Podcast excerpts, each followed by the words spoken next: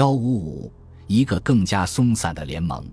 从五月到七月，曾经签署了西奥加廖沃左元括号九加一右元括号声明的九个共和国的谈判者，通常是总统们本人，与戈尔巴乔夫及其助手一直在商讨可接受的联盟条约文本。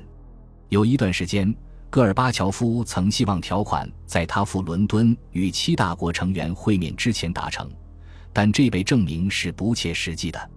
七月七日，《消息报》登载了对格里戈里列文科的采访。他受戈尔以樵夫之托掌握谈判的进程。他提出了一个比五月份的设想更实际的时间表。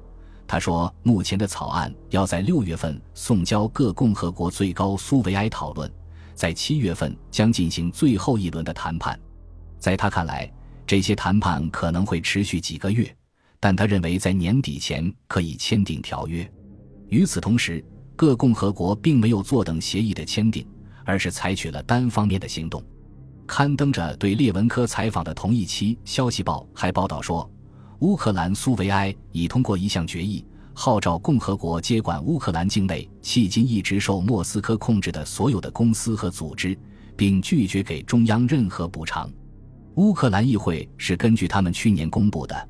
国家主权独立决议采取这个行动的，他们解释现在开始行动的原因是说，中央各部已经开始将各企业转为股份公司，而事先却并未将其产权转交各共和国。戈尔巴乔夫和中央未能打破垄断进行私有化，也未能把转变过程的控制权转交各共和国。现在他们正为此付出代价。随着中央权力的逐渐削弱。各共和国要求控制其国内国有资产的呼声愈来愈强。与其他问题相比，这个问题更容易使当地的共产党经济官僚与迄今一直充满敌意、由民族主义知识分子推动的独立运动联合起来。在此之前，乌克兰境内的这些力量还在互相倾轧，现在他们则团结起来，共同反抗专制的中央政府。乌克兰所发生的这一切极有可能在许多其他共和国发生。七月十八日，列文科宣布草案将被提交各共和国最高苏维埃。虽然有些问题尚存争议，其中包括一些比较棘手的问题：税收制度、军事力量的控制、自然资源所有权以及前自治共和国的地位问题，尤其是达达斯坦。达达斯坦是前自治共和国中最大的一个，他曾宣布主权独立。并要求与其他各联盟共和国拥有平等地位，并威胁说，如果这个要求被拒绝，他将退出联盟。乌克兰议会于六月二十六日星期三讨论了草案，在发言的三十五名代表中，二十四名有这样或那样的反对意见。议会主席克拉夫丘克听取了这些意见，但没有发言。议会最后以压倒多数票决定，以草案为基础进行讨论。组成一个常务委员会审查草案，并于九月一日提出报告。政府和学者将就中央被授予权力的法律影响提出报告，由大会主席团评估这些报告，于一九九一年九月十五日将其观点转达给苏联最高苏维埃。许多支持独立的人显然对此程序投了赞成票，因为他们认为各方面的报告必将暴露联盟条约的各种缺点。这可能无限期地推迟它的实行，至少从四月份起，戈尔巴乔夫就已经深深感觉到拖延条约会使许多其他事情被束之高阁。经济改革、外国援助、中央政府重新改组，这只是其中的几个。列文科在六月初所说的延长期限是戈尔巴乔夫不能接受的。整个七月份，他在拼命催促。以便在夏末之前能完成关键性的讨论。苏联最高苏维埃已经于七月十二日在原则上同意了其中的条款，但建议有些地方需要改动，这遭到各共和国领导人的拒绝。戈尔巴乔夫已经与各共和国，尤其是俄罗斯，在月底达成协议。正如他告诉布什的那样，他认为他手中已经握有一个可以接受的安排。八月二日，即布什离开的第二天。戈尔巴乔夫宣布，条约可于八月二日开始签订。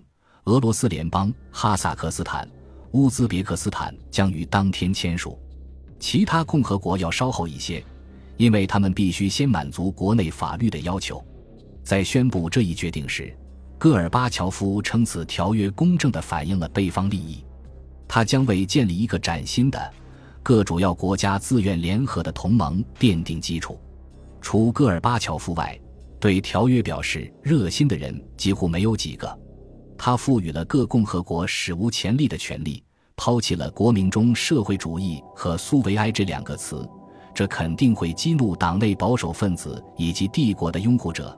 将近七月底时，在戈尔巴乔夫向各共和国做出进一步的让步之前，现存帝国的许多声援者便开始发表公开信，呼吁他不要接受拟定的条约草案，因为它可能会导致苏联解体。其他人则因为草案中保留了太多的苏维埃国家的成分而反对它。虽然草案实际上包含了他们几个月来的所有的建议，但一些较激进的改革者仍持反对态度。八月八日，萨哈罗夫的遗孀叶琳娜·波娜、尤里·阿法纳西耶夫及其他著名民主人士给叶利钦写了一封公开信，呼吁他不要签署草案。第二周，民主俄罗斯发出了一个类似的呼吁，提出只有包括下列条款，条约才是可以接受的。而目前的草案中没有这些条款。一草案至少要有白俄罗斯、哈萨克斯坦、乌克兰和俄罗斯联邦加入。换句话说。如果没有乌克兰加入，草案无效。二，最后条款需经俄罗斯联邦最高苏维埃和公众事先讨论。三，删除允许苏联人民代表大会以及最高苏维埃批准新宪法的条款。四，包含明确的退出条约的程序。五，条约中要有明确条款规定，新联盟中的成员不得侵犯人权或者实施种族屠杀。鉴于叶利钦最有组织的支持者给他施加了这么大的压力，有些人怀疑，即使戈尔巴乔夫赶回来参加签字仪式，叶利钦八月二十日是否会真的签署条约。但不管怎么说，当叶利钦和纳扎巴耶夫八月十八日在阿拉木图会面时，他们似乎是准备好了要在条约上签字。我和丽贝卡把离开莫斯科的行程推迟了十天。以便在斯帕索别墅接待布什夫妇的来访。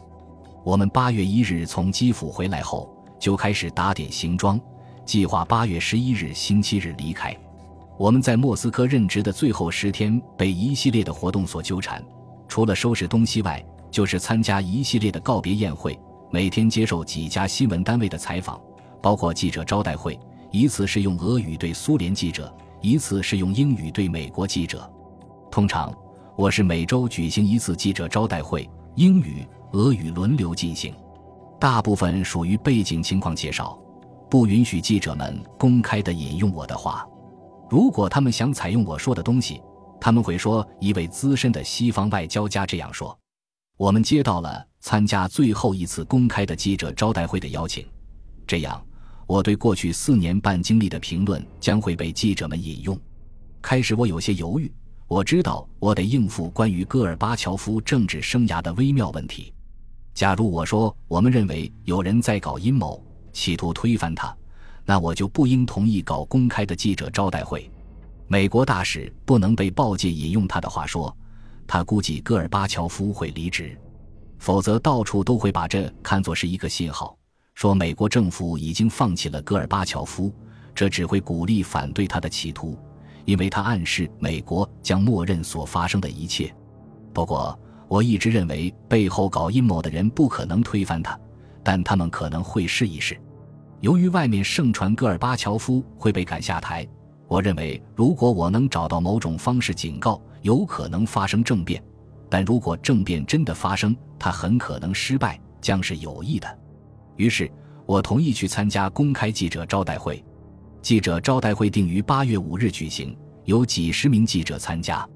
正如我所预料的，一名记者问道：“在联盟条约的背景下，戈尔巴乔夫的前途如何？”我回答说：“只要他和叶利钦保持合作，直到下届的选举，他的前景会很不错。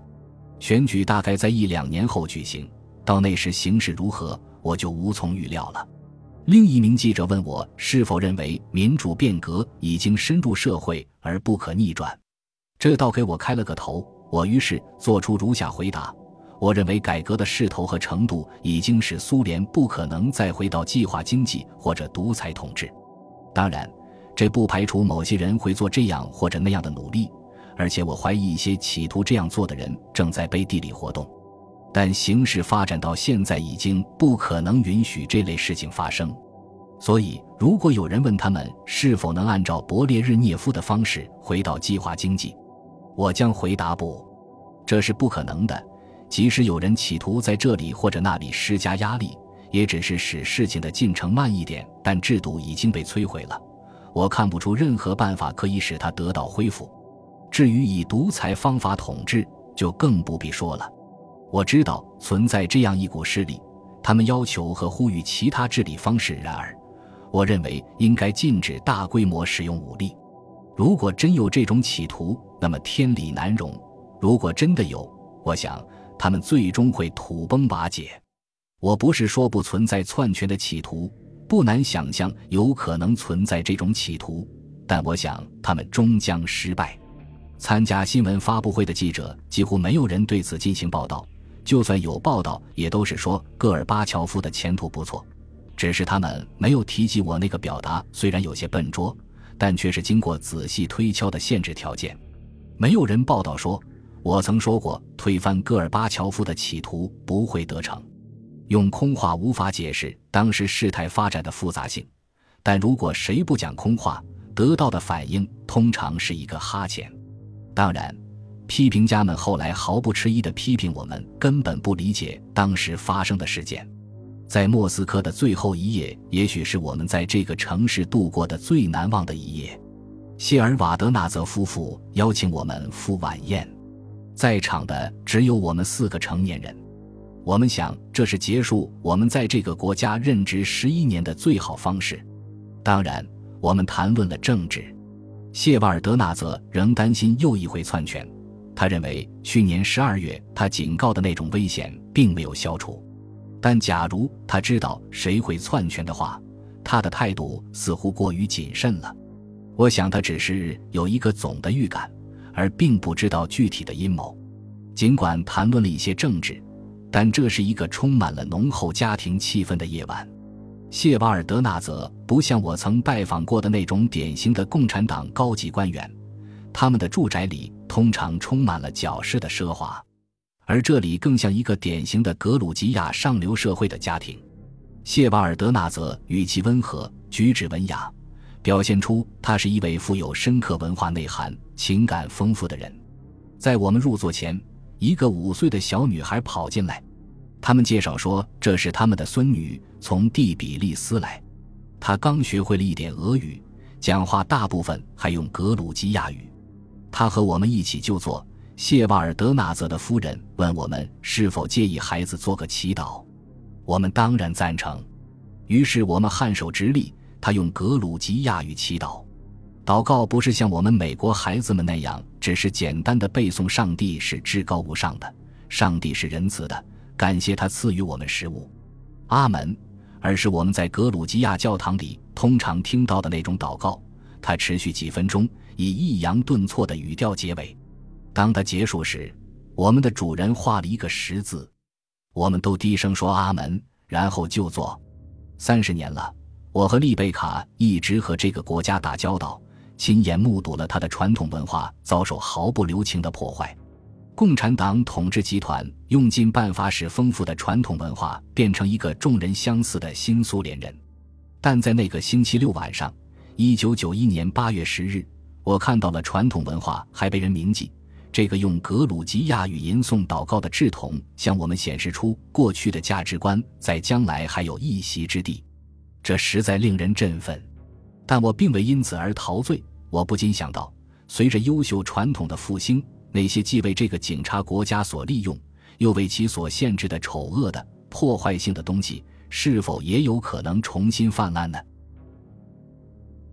本集播放完毕，感谢您的收听。喜欢请订阅加关注，主页有更多精彩内容。